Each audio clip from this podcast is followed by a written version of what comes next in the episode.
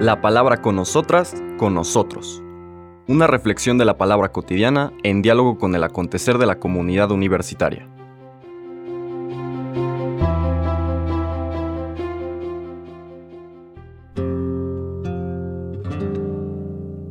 Hola, buenos días.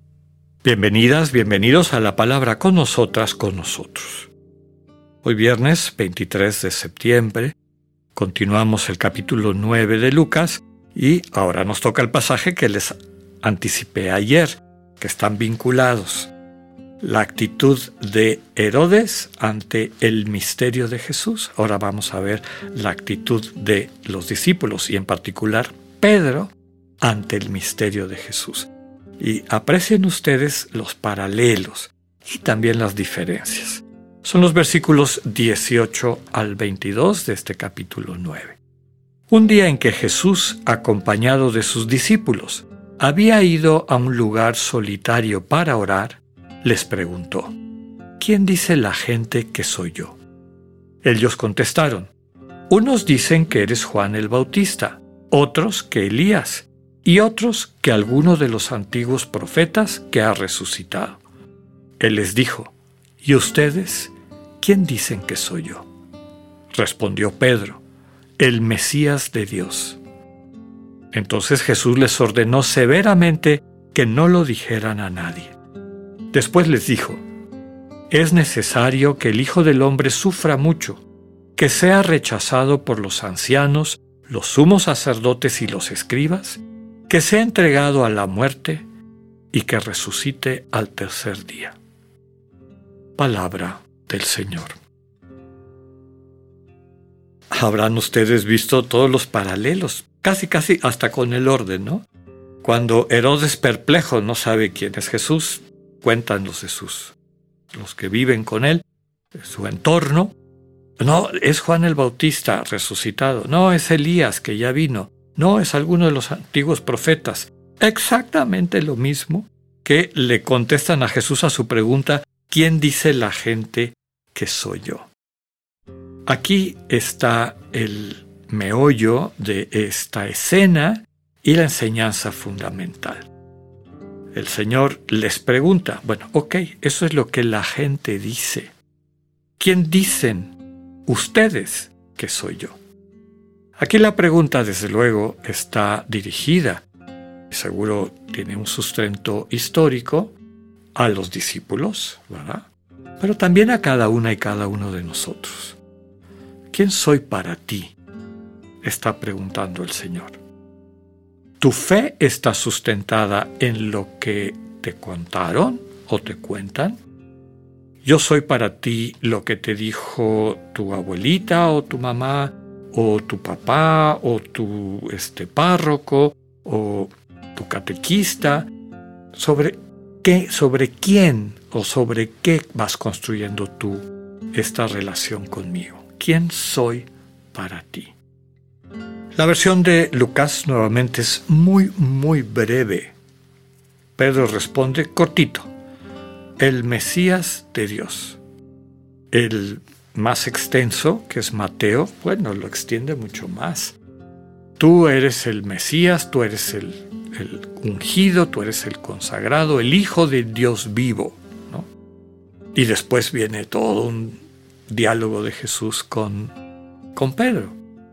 Nuevamente Lucas como que condensa, no quiere que se pierda lo principal y ahí pone toda su atención. Pedro responde, tú eres el Mesías de Dios, tú eres el consagrado de Dios. Tú eres aquel a quien estábamos esperando. Recordemos que el contexto de la tierra de Israel en esa época, pues era de una gran expectativa, de un dolor por sentir como que Dios se había alejado de su pueblo, estaban dominados por un poder extranjero que ellos despreciaban profundamente. Para muchos de ellos el, templo y quienes estaban en el templo, ayer comentábamos que eran parte de esta secta, de esta filosofía, de esta manera de, interpretar la Sagrada Escritura, la Torah, que eran los saduceos, Y entonces una buena parte del pueblo no les tenía mucha fe. Y sentían esta especie como de indefensión y esperaban con mucha ansia, porque era parte también de, de la tradición, en particular las profecías de Isaías, sobre todo como el profeta de la esperanza, el profeta del consuelo del pueblo de Israel, y el profeta Malaquías que retoma algunos de estos elementos, subrayando eh, de manera simbólica la figura del Mesías que viene a rescatar a su pueblo. Entonces, realmente todo Israel esperaba la llegada de quien nos va a salvar, de quien nos va a rescatar. En el texto de Lucas, como en los otros, pero Lucas quita muchas otras cosas para que después de la, de la confesión de Pedro, tú eres el Mesías de Dios, nos quede claro la respuesta. Jesús les ordena severamente que no le digan a nadie. ¿Por qué? Eso es parte de lo que hemos dicho en otras ocasiones, lo que en el estudio bíblico se conoce como el secreto mesiánico, como Jesús le impone el secreto a sus discípulos y también a los demonios, que empiezan a proclamar quién tú eres el santo de Dios, yo sé quién eres. Y Jesús les dice, cállate. Les dice, cállate porque no quiere que esta imagen distorsionada del Mesías, que era parte de la eh, imaginación popular, de la expectativa de este pueblo, de que ese tipo de salvación que ellos esperaban lo iba a traer un Mesías guerrero, un, un Mesías vengativo, que iba a acabar con los romanos, iba a restituir la dinastía davídica, el reino de David, en fin. Desde luego que el Dios que viene a nuestro encuentro en Jesús no opera de esa forma, no salva de esa forma. La salvación de este Dios es a través del amor. Ese amor implica una cercanía, el dejar que Dios nos sirva, que es otro de los elementos importantes y hasta cierto punto escandalosos del Evangelio, un Dios que viene al encuentro de la humanidad para servirla, pero es este servicio el que nos permite entender en qué consiste el amor y el amor de Dios. Quitarle toda esta contaminación de, criterios mundanos, de majestad y etcétera, que más bien eh, son justificantes o justificativos de quienes detentan el poder. Y eso es lo que nos lleva a la última frase, cuando el Señor les revela la pasión. Es la primera vez que habla de la pasión en todos los evangelios, después de que Pedro lo confiesa como Mesías. Hasta entonces solamente le dicen maestro. Ahora es el Mesías, el esperado, el mensajero por antonomasia de Dios que nos trae, que nos muestra el camino de la salvación. El Señor le dice que este Mesías es un hijo de hombre, es decir, es una persona normal. Este hijo de hombre, yo voy a sufrir mucho, voy a ser rechazado por los ancianos, los sumos sacerdotes y los escribas. Es decir, voy a ser rechazado por el Sanedrín, voy a ser rechazado por el tribunal que gobierna Israel. ¿Cuáles eran las dos sectas principales representadas en ese tribunal? Los saduceos y los fariseos. Pero sobre todo los saduceos, porque finalmente eran la voz, los que detentaban el poder.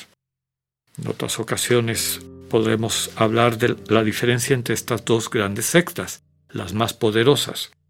Pero bueno, voy a ser juzgado me van a matar, van a acabar conmigo en un acto de violencia destructiva aquellos que creen defender la verdadera fe de Israel. Que en el fondo lo que están defendiendo es sus intereses y la manera como esos intereses se han convertido en una ideología pseudo religiosa. Nos hace recordar lo que oíamos cuando lo criticaban por centrarse con los pecadores Vayan y aprendan qué significa misericordia quiero y no sacrificios. Aquellos que centran su vida, su práctica y su poder en esa visión de sacrificio devocional, ritual de la religión, ven en Jesús un peligro y terminan destruyéndolo. Pero termina también el texto del Señor con un mensaje de esperanza. Resucitaré. Por más que utilicen todos sus recursos para destruir el proyecto de Dios, ese proyecto de Dios tendrá la última palabra. El amor tiene la última palabra. Que tengan un buen día, Dios con ustedes.